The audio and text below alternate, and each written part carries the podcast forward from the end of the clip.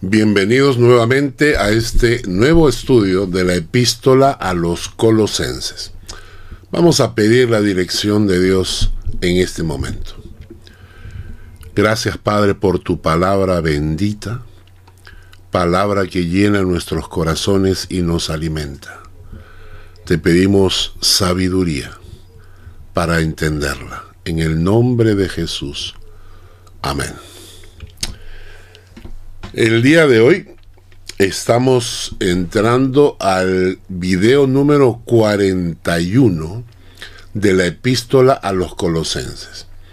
Creo que con esto estamos demostrando lo rica que es la palabra de Dios. Imagínense 41 estudios de más o menos 45 a 50 minutos cada uno de una epístola que tiene solo cuatro capítulos en la Biblia. La riqueza de la palabra de Dios es insondable.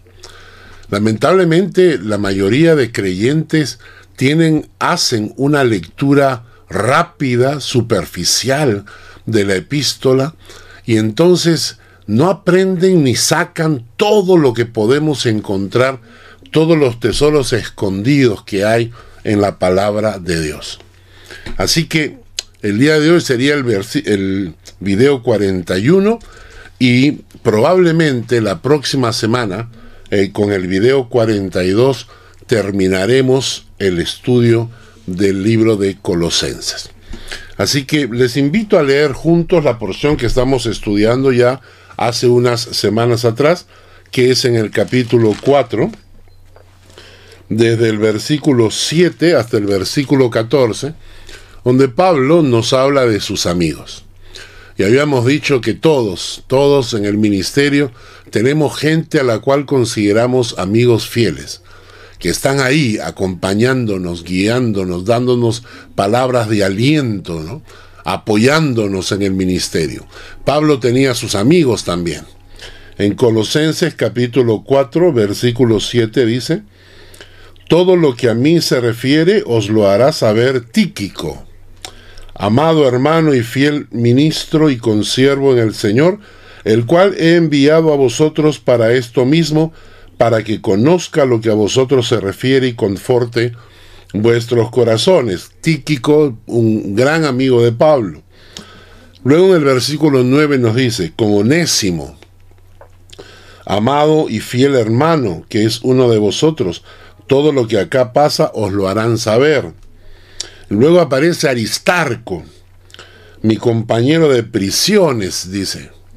Y luego dice, os saluda Marcos, el sobrino de Bernabé, acerca del cual habéis recibido mandamientos, si fuera vosotros recibidle. Y en el versículo 11 nos habla de un tal Jesús llamado justo, dice que son los únicos de la circuncisión que me ayudan en el reino de Dios y han sido para mí un consuelo. O sea, Pablo nos ha mencionado varios amigos suyos, Tíquico, Onésimo, Aristarco, Marcos, el sobrino de Bernabé, y Jesús llamado el justo. El día de hoy vamos a estudiar del versículo 12 al 14, que nos dice, os saluda Epafras, el cual es uno de vosotros, siervo de Cristo, siempre rogando encarecidamente por vosotros en sus oraciones, para que estéis firmes, perfectos y completos en todo lo que Dios quiere. Porque de él doy testimonio de que tiene gran solicitud por vosotros y por los que están en la Odisea y los que están en Hierápolis. Os saluda Lucas, el médico amado, y demás. El día de hoy trataremos de estudiar a estos tres últimos personajes, dos de ellos amigos de Pablo, Epafras y Lucas. Y digo solamente dos de ellos porque luego hablaremos un poco de Demas. Entonces, en el momento en que Pablo está escribiendo menciona a este personaje interesante llamado Epafras. Vamos a repetir los textos, versículos 12 y 13, donde nos describen a Epafras. Os saluda Epafras, el cual es uno de vosotros. uno de vosotros. ¿eh? Eso quiere decir que Epafras era un colosense, ¿no? Eh, porque Pablo está escribiéndole la carta a los colosenses y le dice que Epafras es uno de ellos, Epafras. Luego dice, siervo de Cristo. Es alguien que estaba sirviendo a Cristo juntamente con Pablo. Eh, y vamos a ver también de que él pasó prisiones con Pablo, inclusive estuvo preso con él. Dice, siempre rogando encarecidamente por vosotros en sus oraciones, para que estéis firmes, perfectos y completos en todo lo que Dios quiere. Era un hombre que intercedía permanentemente por sus hermanos.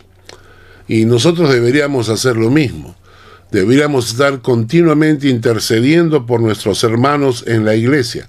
Y no solamente orando por los que están enfermos o por los que están pasando problemas, sino orando para que los hermanos que nos rodean tengan una fe firme, que sean perfectos y completos en todo lo que Dios quiere. Y el versículo 13 dice, porque de él doy testimonio de que tiene gran solicitud por vosotros y por los que están en la Odisea y los que están en Hierápolis. ¿Mm? Cuando empezamos a estudiar Colosenses, en el capítulo 1 nos hablaba de Epafras, ¿no? que viene a ser una, un apócope de Epafrodito, que significa buen mozo, deseable, era guapo. Epafras era un, personaje pepón, simpaticón, ¿no? Guapo. Y entonces eh, Pablo lo envía muchas veces como mensajero a las otras iglesias, trayéndole inclusive ofrendas y cuidando de sus necesidades materiales. Nos menciona en capítulo 1, versículo 8. Vamos a leer capítulo 1 de Colosenses nos dice, eh, versículo 7, como lo habéis aprendido de Epafras, Colosenses 1.7, como lo habéis aprendido de Epafras, nuestro consiervo amado, que es un fiel ministro de Cristo para vosotros, quien también nos ha declarado vuestro amor en el Espíritu. Entonces, cuando hablamos de, Epafras, hay cinco características que se evidencian en la vida de Epafras. En Colosenses 1.7 dice, hablando de Epafras, dice, como lo habéis aprendido de Epafras, nuestro consiervo amado. Quiere decir que Epafras tenía un ministerio de enseñanza en medio de los colosenses. Quiere decir que eh, Epafras era un maestro y predicador de la palabra entre los colosenses. En segundo lugar, Pablo menciona que Epafras era consiervo amado, pero el término que aparece acá en el griego es compañero de esclavitud. Esa frase es impresionante. Pablo mencionando a Epafras como compañero de esclavitud. Pablo va a decir, es interesante, Pablo no era esclavo, Pablo era romano, judío, y por lo tanto al ser romano no podía ser esclavo. Entonces cuando él habla de esclavitud, no se refiere a que Pablo fuese esclavo o que Epafras fuese esclavo, sino que ellos eran esclavos, pero ¿de quién? Del Señor Jesucristo. En Primera de Corintios 7:22. Primera de Corintios 7:22 nos dice, Pablo,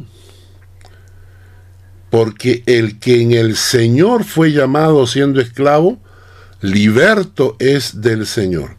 Asimismo, el que fue llamado siendo libre, esclavo es de Cristo.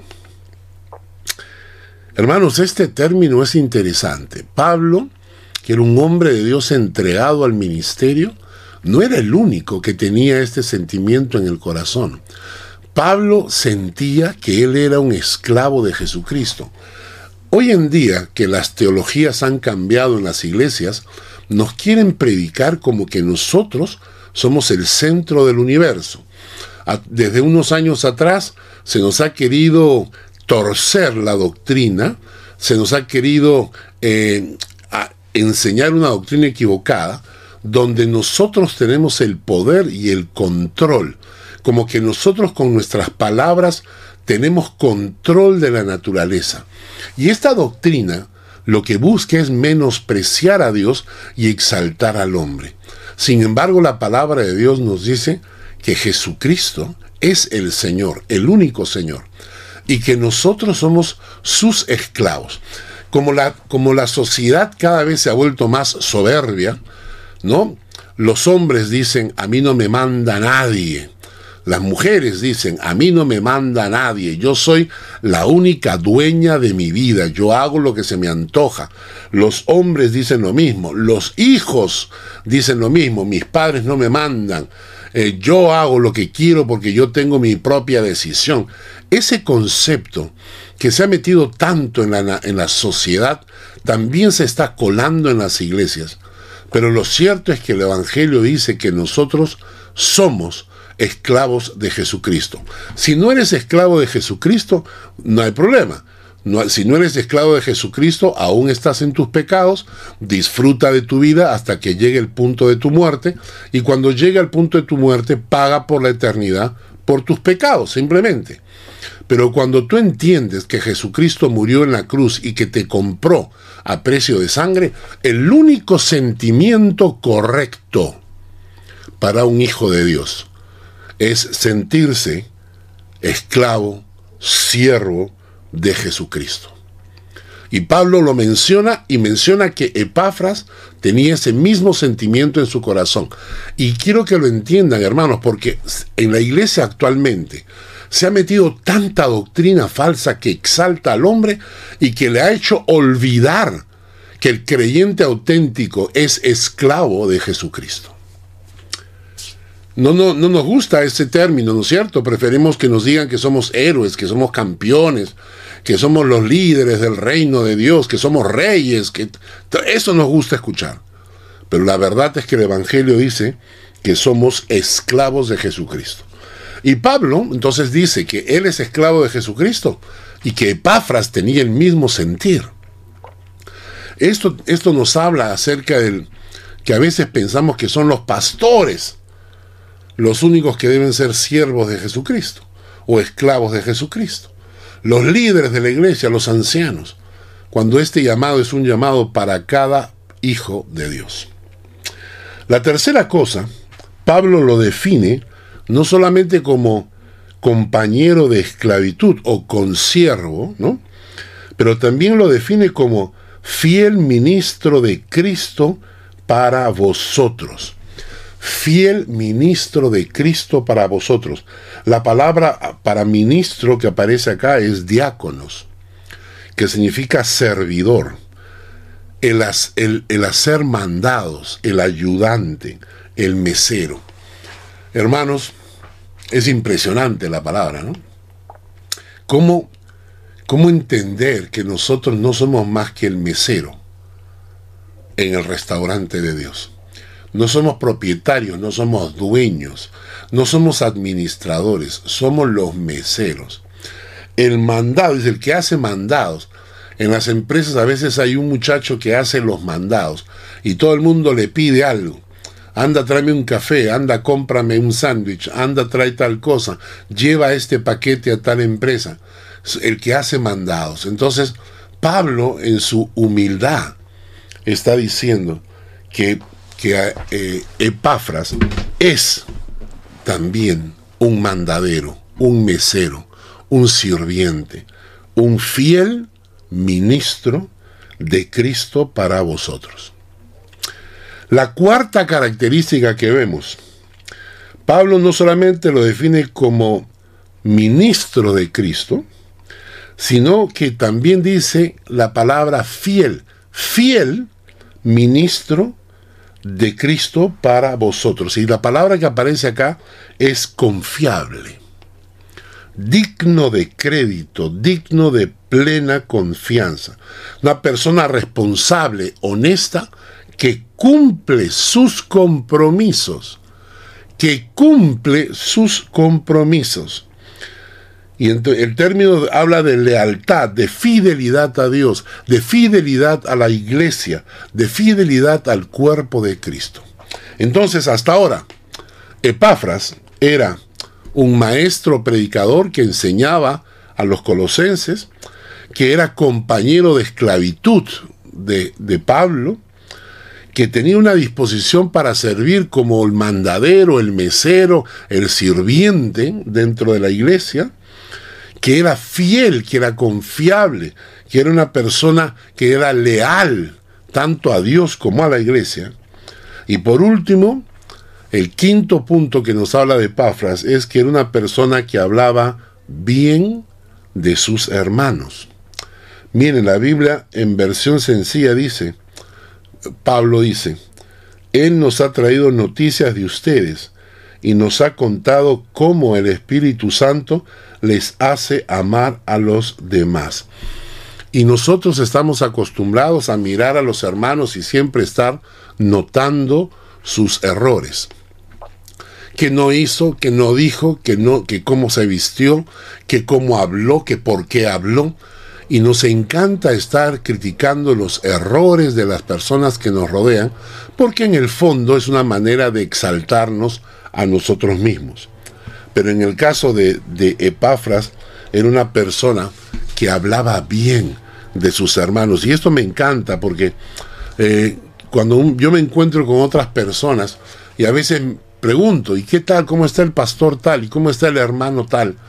Y normalmente las personas eh, son muy recatadas a la hora de hablar. Pocas veces Pocas veces me he encontrado con gente que me diga, ah, ese pastor es bueno, este hermano en la iglesia es fiel, este hermano hace tal cosa. O sea, mencionarme las cosas buenas.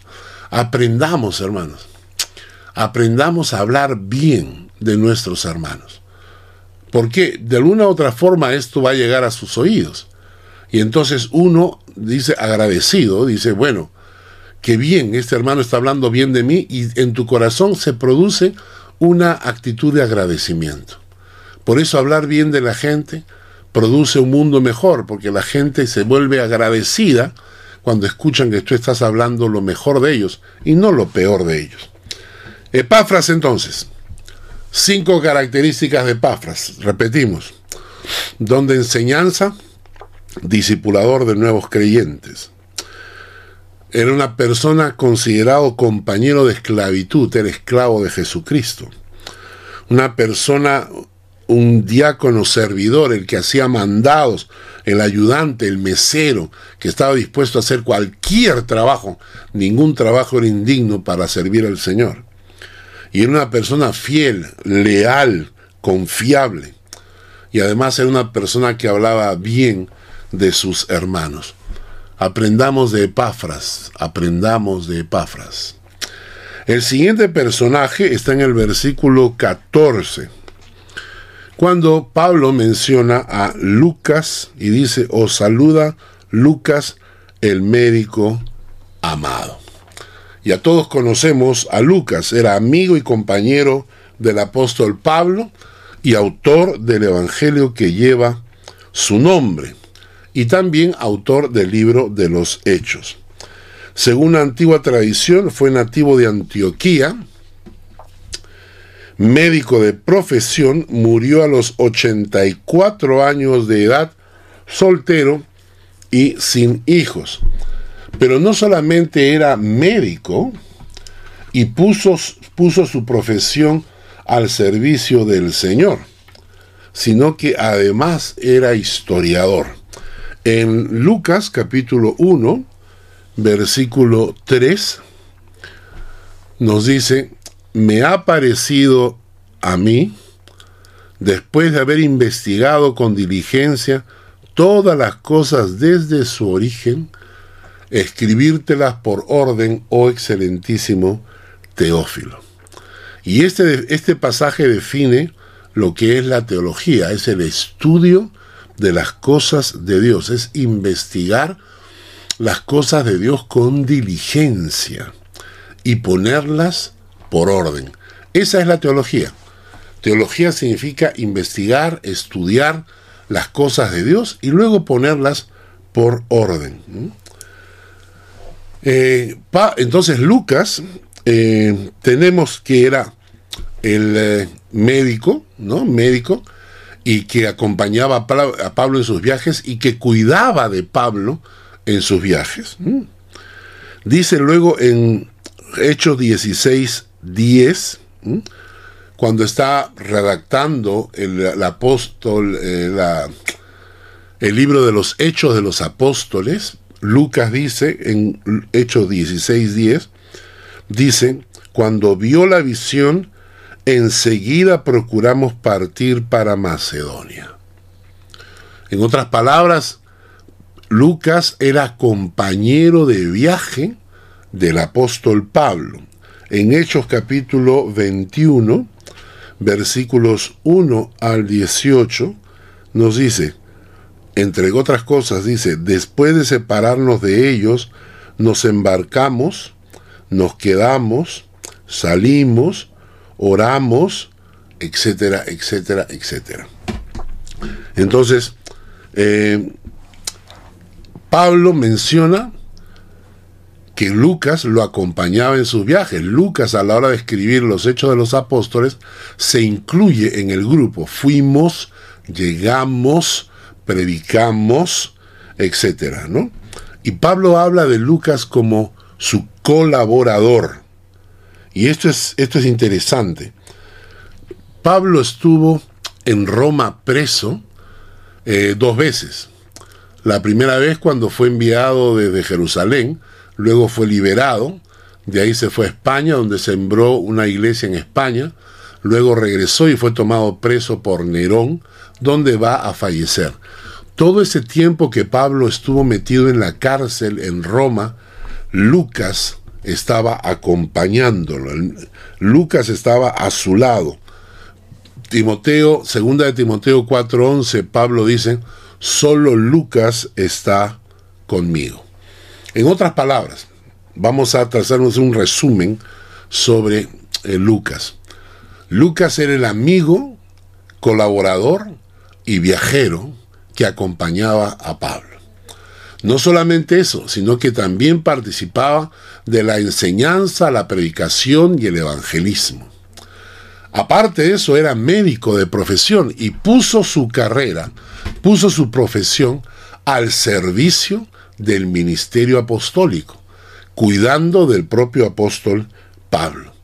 Y lo acompañó hasta las últimas consecuencias, hasta cuando Pablo estaba en la cárcel. Y no le, no le daba importancia el hecho de estar en peligro, porque él amaba el ministerio como lo amaba Pablo. Muy bien. En conclusión, hemos hablado de Tíquico, hemos hablado de Onésimo, de Aristarco, de Marcos, hemos hablado de Jesús llamado el justo, hemos llamado de Epafras, hemos hablado de Lucas. Es interesante, porque miren la, miren la nota, ¿no? Dice, Tíquico, amado hermano, fiel ministro y consiervo en el Señor. Muy bien. Onésimo, amado y fiel hermano que es uno de vosotros. Aristarco, mi compañero de prisiones. Marcos, el, el sobrino de Bernabé. Jesús el justo, de la circuncisión que me ayudan en el reino de Dios.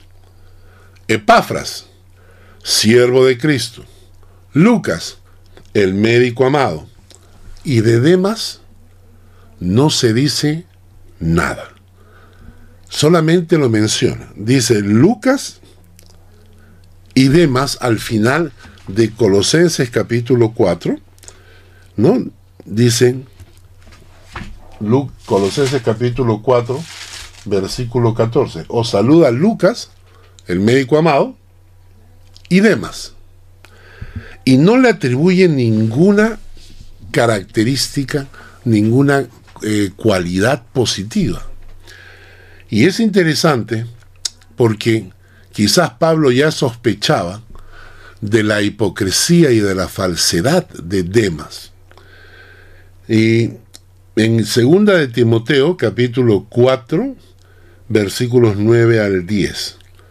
Segunda de Timoteo, capítulo 4, versículos 9 al 10 dice, Procura venir pronto a verme porque Demas me ha desamparado. amando este mundo y se ha ido a Tesalónica.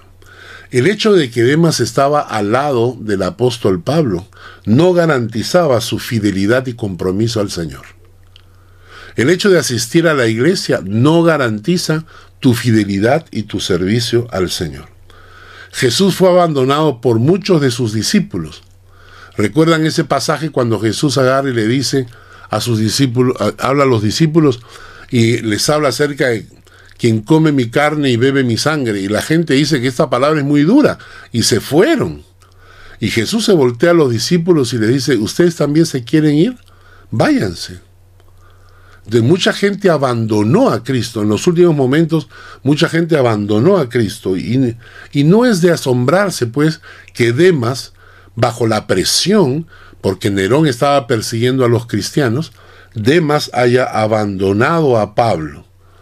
Entonces Demas abandonó a Pablo y, dice el texto literalmente, amando a este mundo.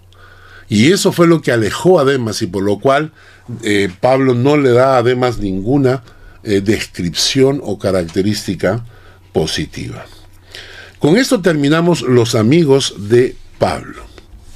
Vamos ahora a Colosenses capítulo 4, versículos 15 al 18.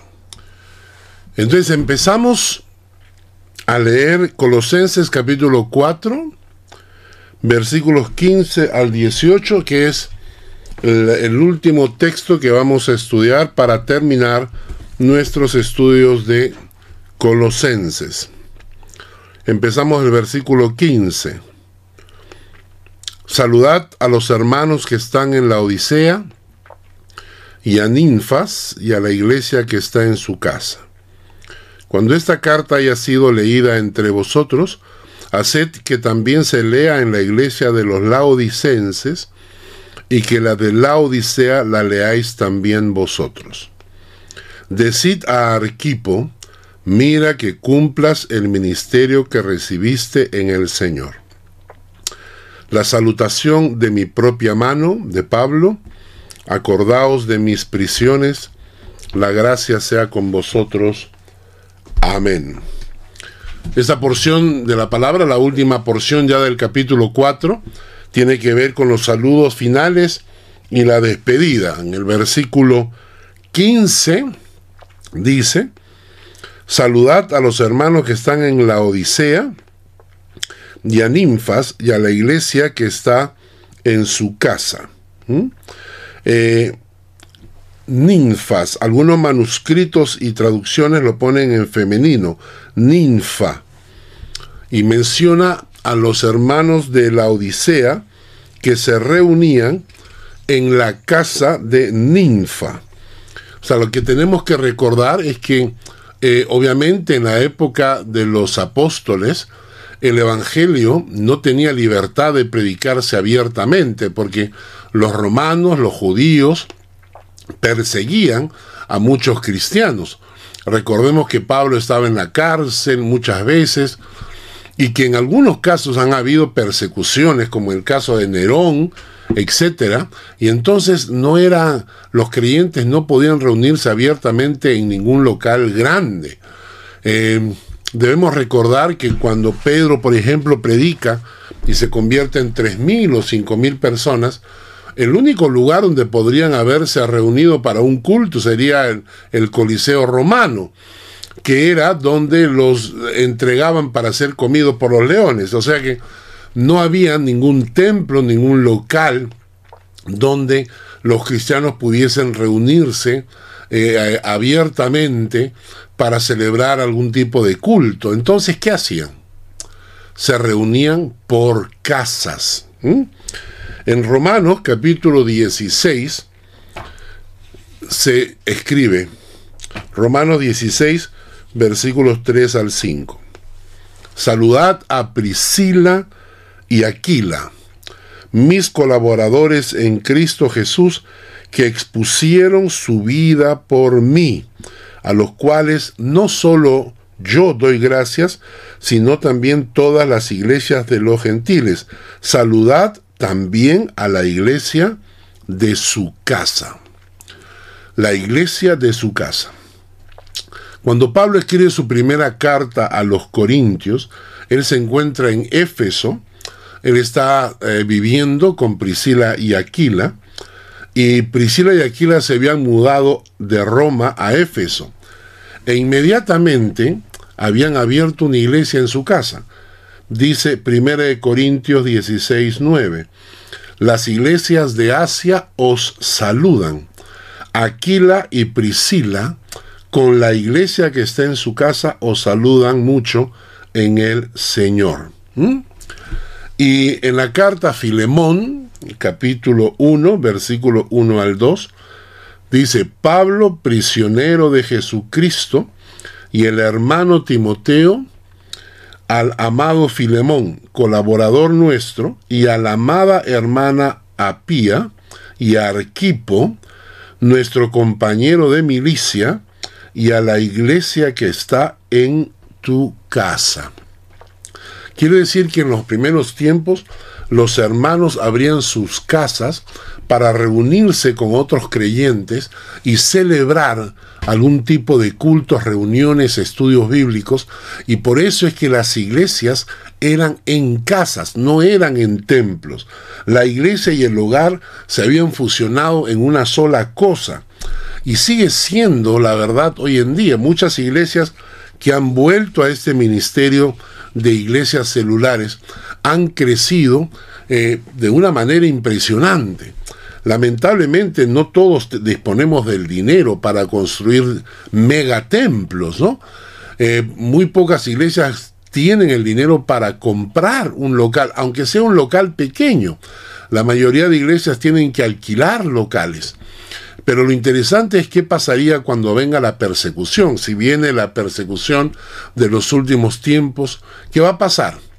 ¿Dónde vamos a reunirnos? No vamos a tener libertad para poder reunirnos.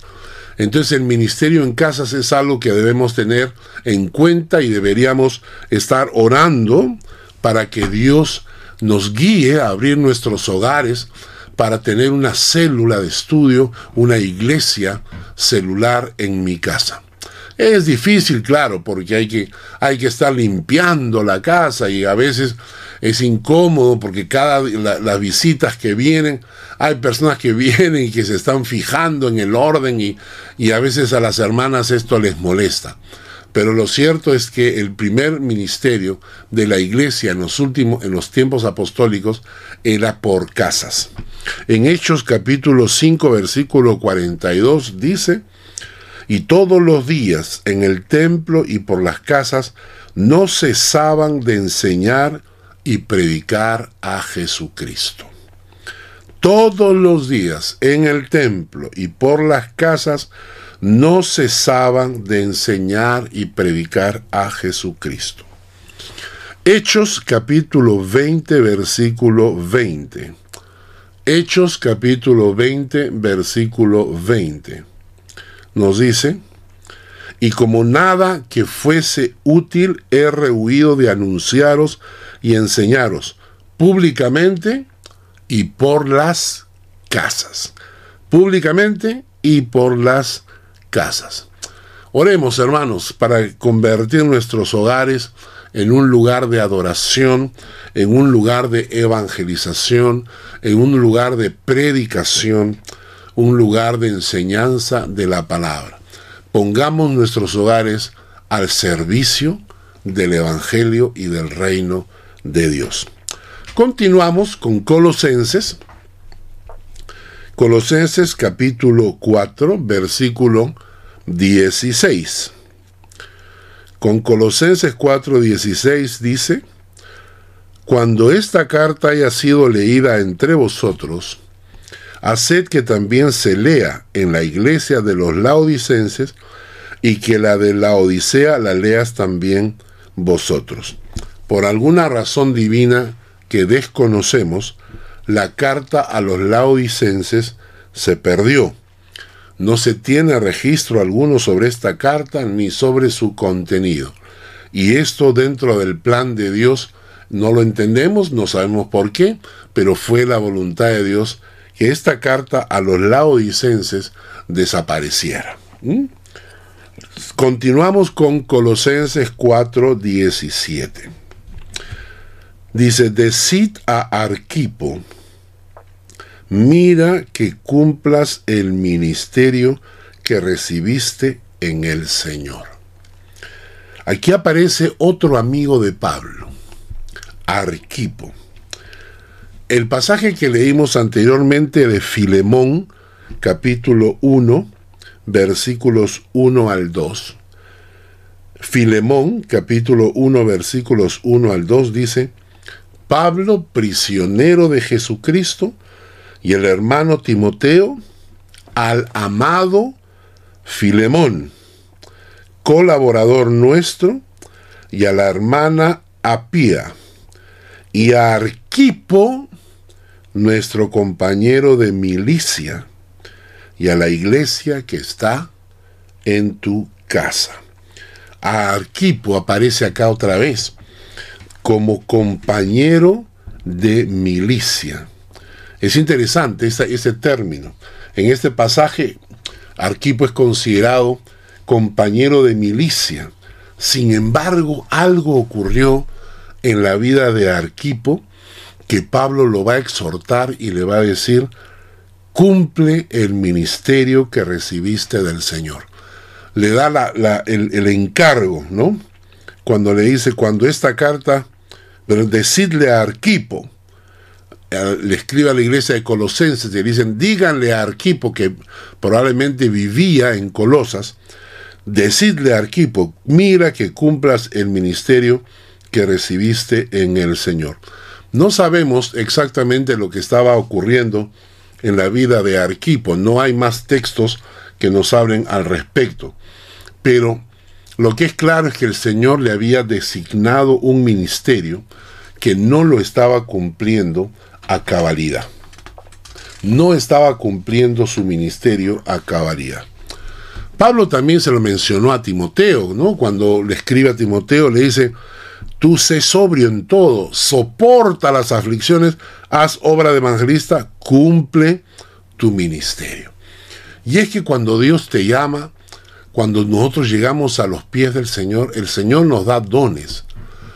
Y nosotros con nuestros dones, con nuestros talentos, ¿cuál es la diferencia? Los talentos son las capacidades naturales con las que nacemos. Talento de cantar, talento de, dibujar, eh, diferentes talentos. Y los dones son cualidades que Dios te da para servir en el cuerpo de Cristo cuando te conviertes a Él. Cuando llegas al Señor, el Señor te da dones, ¿no? Para que los uses, maestro, predicador, eh, administrar, presidir, en fin, toda la lista de dones espirituales. Y entonces Dios nos ha dado dones que junto a nuestros talentos debemos usar para cumplir el ministerio que Dios nos ha dado. Y entonces, aunque es difícil juzgar a Arquipo acá, porque para muchos que estamos trabajando en el reino, en el reino de Dios, sabemos que el ministerio no es fácil. Y hermanos, yo lo he visto, yo he visto pastores que han dejado el ministerio.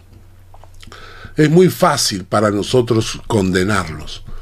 No, sí, dejó el ministerio. Sí, pero hermanos, es difícil el ministerio. Es muy complicado. ¿no? Y vamos a ver algunas razones.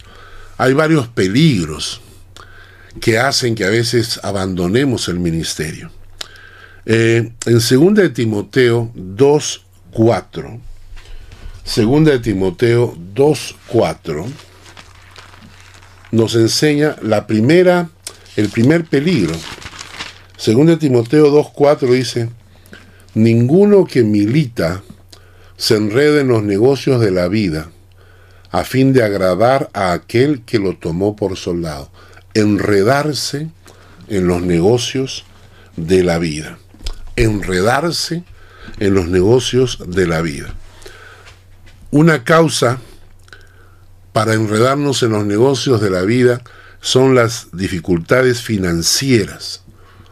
Es decir, hay muy pocas iglesias. Sabemos que hay un grupo muy pequeño de iglesias que, tienen, que son mega iglesias que tienen ingresos eh, eh, elevados como para poder sostener bien a sus pastores. Una gran mayoría de iglesias no tienen los recursos para sostener a sus pastores dignamente. Es la verdad, hermanos. Hay muchas iglesias que no tienen el dinero y los ingresos porque los hermanos no son de escasos recursos o son hermanos que no cumplen con el llamado de Dios de ofrendar y diezmar correctamente. Y entonces los ingresos son tan bajos que mantenemos a nuestros pastores en una necesidad eh, financiera vergonzosa, humillante y una vergüenza para nosotros como iglesia. Iglesias que no le pagan a sus pastores ni siquiera su, su seguro de pensión de jubilación, que cuando el pastor llega a la jubilación no tiene ni con qué vivir. Y muchas veces esta necesidad financiera, que los hijos de los pastores sufren necesidad, que la esposa del pastor sufre necesidad, entonces muchas veces esto lleva a que los pastores se enreden en negocios seculares que sin darnos cuenta nos absorba nuestro tiempo y nos saque del ministerio. Ahora es fácil condenar a la gente, porque recuerdo hace mucho tiempo hablar con un personaje en el internet que se llamaba Cristiano y que decía a, lengua suelta, decía, no, los pastores deberían trabajar secularmente y además encargarse de la iglesia. Y yo le decía, ¿y tú por qué no lo haces? Tú pues, tú encárgate de la iglesia y trabaja secularmente. No, es que no tengo tiempo. Qué fácil, qué fácil es decir que el pastor trabaje doble, que trabaje en lugar de 40 horas, que trabaje 100 horas, ¿no es cierto? ¿Por qué? Porque ha sido llamado por Dios. Ese corazón mezquino, ¿no? Lamentablemente algunos pastores para poder sobrevivir se enredan en los negocios de la vida. ¿Quién es responsable en esto? Primero, muy probablemente la iglesia. La iglesia que olvidando su responsabilidad no cubre las necesidades básicas del pastor.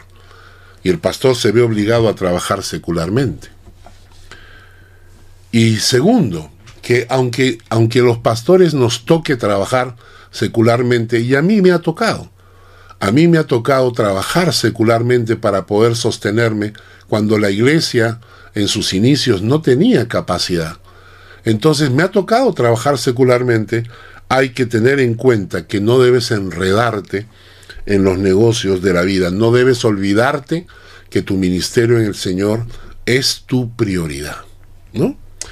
El segundo peligro por el cual algunos pastores abandonan el ministerio, y por eso Pablo le dijo a Arquipo, ¿no? Le recomienda, hey, cumple tu ministerio, el segundo factor que, hace que los pastores abandonen el ministerio es la falta de fruto y crecimiento de la iglesia. Muchas veces los pastores se, se, dedican por completo a la iglesia, dan todo lo que pueden, dan todo lo que tienen, sin embargo viven una frustración cuando su iglesia no crece o no responde al Evangelio. La falta de interés y de compromiso de los hermanos puede llevar al pastor a una situación de querer tirar todo y dedicarse a otra cosa. Y se los digo, hermanos, porque en mi iglesia, cuando recién empezamos, éramos muy pocos. Entonces, cuando falta alguien en la iglesia, se siente. En una iglesia con cinco mil personas, probablemente si no vienen 100, nadie se va a dar cuenta. Pero en una iglesia, cuando la iglesia es pequeña, cuando la iglesia son de 20, 30 personas, 40 personas, si faltan una familia, dos familias, ya se siente, se siente, se siente que faltaron 10 personas, ¿no? Y lo que pasó con nosotros cuando estábamos en Suiza es que empezando el ministerio, empezando la iglesia, había poco compromiso de algunos hermanos. Algunos eran muy fieles, pero habían algunos hermanos que realmente venían a la iglesia de vez en cuando, ¿no? Y mis hijos que me ayudaban en la alabanza, en algún momento me dijeron, papá, ¿para qué tanto esfuerzo? ¿Para qué esforzarnos si la gente no tiene interés? Y mis hijos se desanimaban cuando la gente no venía, porque era verano, porque la gente aprovechaba el sol para irse a la piscina, y entonces con todas las disculpas del caso uno se esforzaba y al no ver respuesta de los hermanos, eso se producía un desánimo en los pastores. En el caso mío, había un desánimo en mis hijos. ¿No? Papá, ¿por qué hacemos tanto esfuerzo si a la gente realmente no lo valora? ¿No? Esto ocurre con muchos pastores. Y al no ver compromiso de los hermanos de la iglesia, los pastores se desaniman y pueden abandonar su ministerio para dedicarse a otra cosa y vivir la vida tranquilos. Vivir, conseguirse un trabajo cualquiera y viven tranquilos en paz y no como el pastor que está todo el tiempo, tiene que estar preguntando, tiene que estar preparando sermones, estudios bíblicos, consejería, lo llaman a cualquier hora, tiene que estarse encargando, eh, sirviendo como consuelo cuando los hermanos lo necesitan, etc. Entonces, la primera razón por la cual los pastores abandonan el ministerio es situaciones financieras complicadas. La segunda razón es cuando hay falta de fruto y falta de crecimiento. La tercera razón por la cual hay, los pastores a veces abandonan el ministerio son por conflictos personales al interior de la iglesia.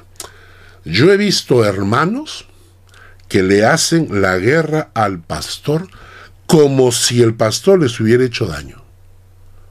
Cuando el pastor les ha predicado la palabra y les ha enseñado. Nuestra iglesia tuvo una época muy buena, acá en Suiza me estoy, estoy hablando. Hubo una época muy buena, la iglesia creció.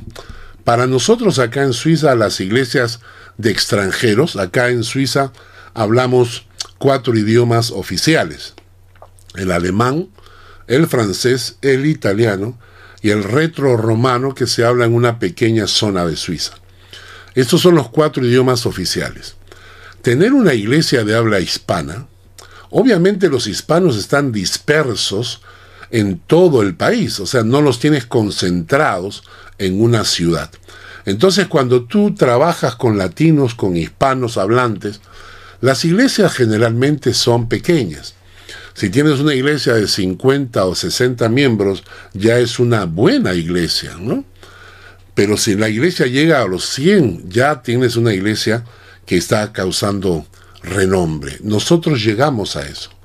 Hace unos años atrás llegamos a tener una iglesia donde congregábamos, en, los domingos venían desde 60, 70, a veces hasta 80 personas. En casos especiales llegamos hasta 120. La gente hablaba de nuestra iglesia.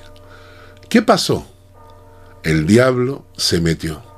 Y algunos hermanos comenzaron a sembrar veneno en medio de la iglesia. Y comenzaron a hablar en contra del pastor y que no estaban de acuerdo con las decisiones y que el pastor hace esto y el pastor hace el otro. Y entonces comenzaron a causar daño al corazón de muchos creyentes. Muchos creyentes comenzaron a decir, uy, mira pues, ¿para qué vengo a la iglesia si no para escuchar estos chismes? ¿no? La gente comenzó eh, y tuvimos una, una época de crisis. Y la verdad es que en esa época de crisis, debido a estos hermanos, eh, muchos, muchos dejaron de venir a la iglesia, la asistencia a la iglesia descendió un montón y entonces hubo una, un desánimo total, ¿no? En muchos hermanos de la iglesia. Gracias a Dios, los que quedaron fueron firmes, fueron fieles, seguimos adelante y ahora tenemos una iglesia preciosa que se reúne cada domingo que es una bendición. Pero hermanos, a veces los conflictos personales hacen que los pastores entren en depresiones crónicas y a veces hasta con úlceras, infartos, estrés emocional. Hay un, hay un estudio de Francis Schaeffer, lo refuerza con un estudio realizado el año pasado donde destaca que más de cientos de pastores dejan sus ministerios por agotamiento espiritual. Interesante, ¿no? Ahora, ¿soy yo parte de ese conflicto? Debo preguntarme. ¿Soy yo una persona en la iglesia que sostiene?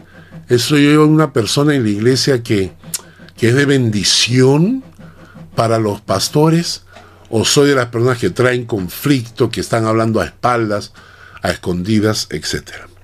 Tres razones hasta ahora por la cual muchos pastores abandonan el ministerio. Primera, se dejan enredar en los negocios de, la, de la vida por la situación financiera. Segundo, la falta de fruto y crecimiento de la iglesia hace que los pastores se desanimen y renuncien. Tercero, conflictos al interior de la iglesia que también eh, hace que la iglesia decaiga, disminuya y a veces los pastores prefieren trabajar en un trabajo secular que estar metido en estos conflictos por los hermanos complicados de la iglesia.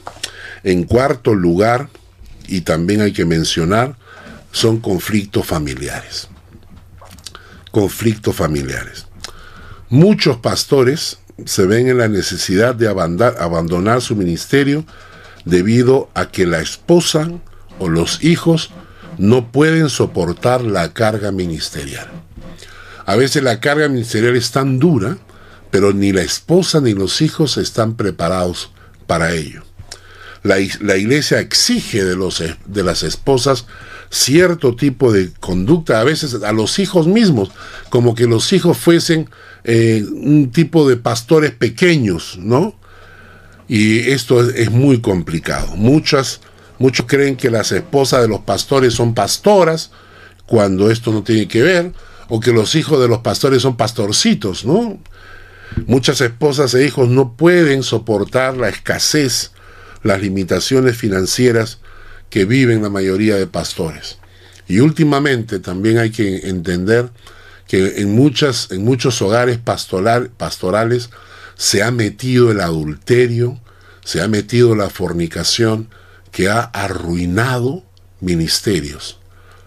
Ministerios, pero eran preciosos, pero a la hora en que se metió el adulterio y la fornicación, se tumbó el ministerio pastoral, sea por culpa del pastor o sea por la esposa o lo que fuese. Y todos estos conflictos también hacen que los pastores abandonen el ministerio. Así que, ¿qué debemos hacer?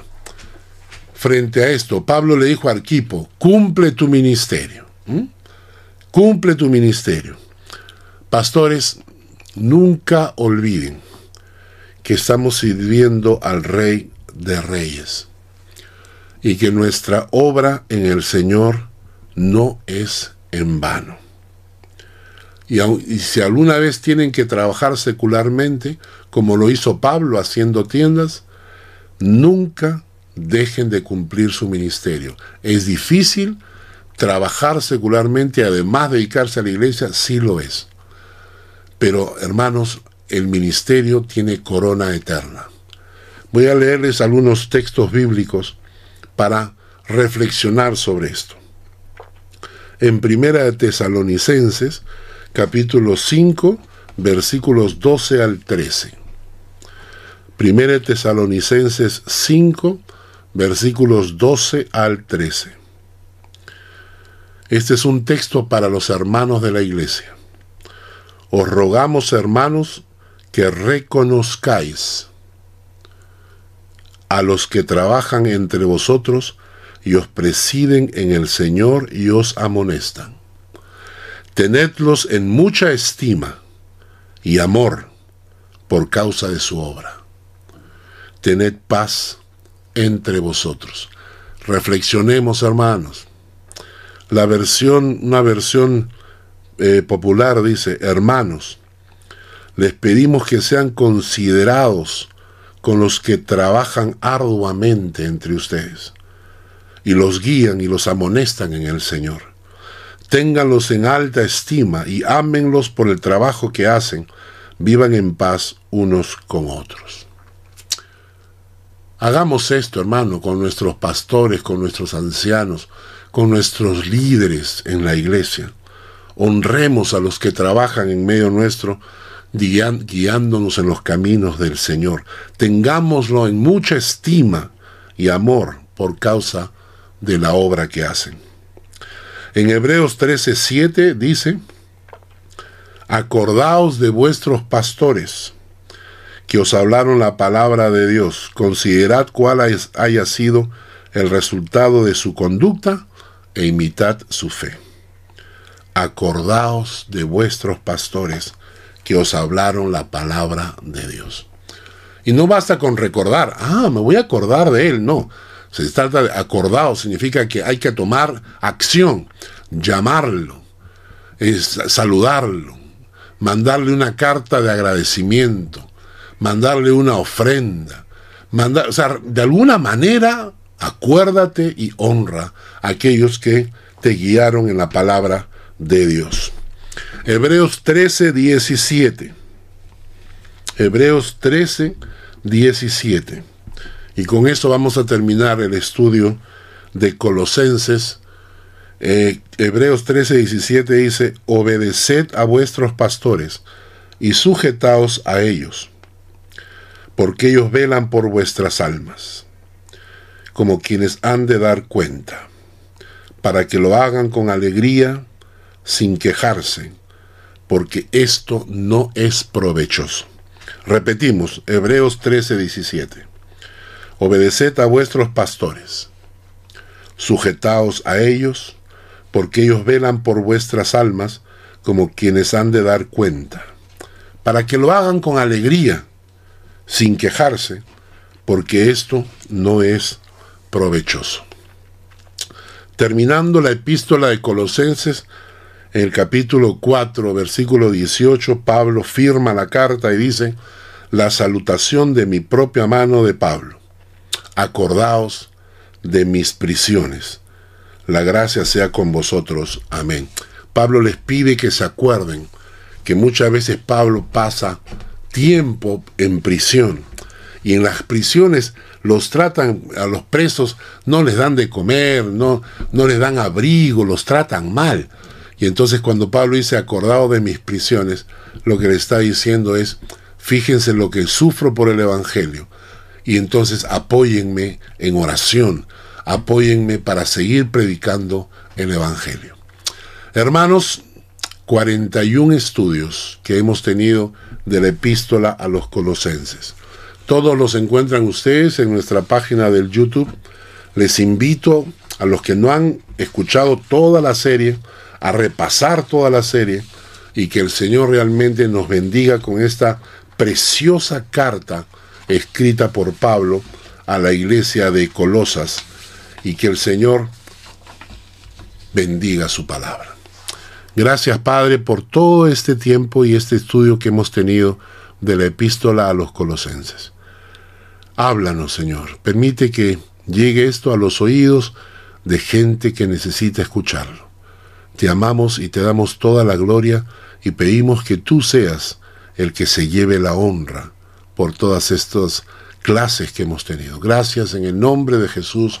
Amén y amén. Que Dios les guarde y les bendiga.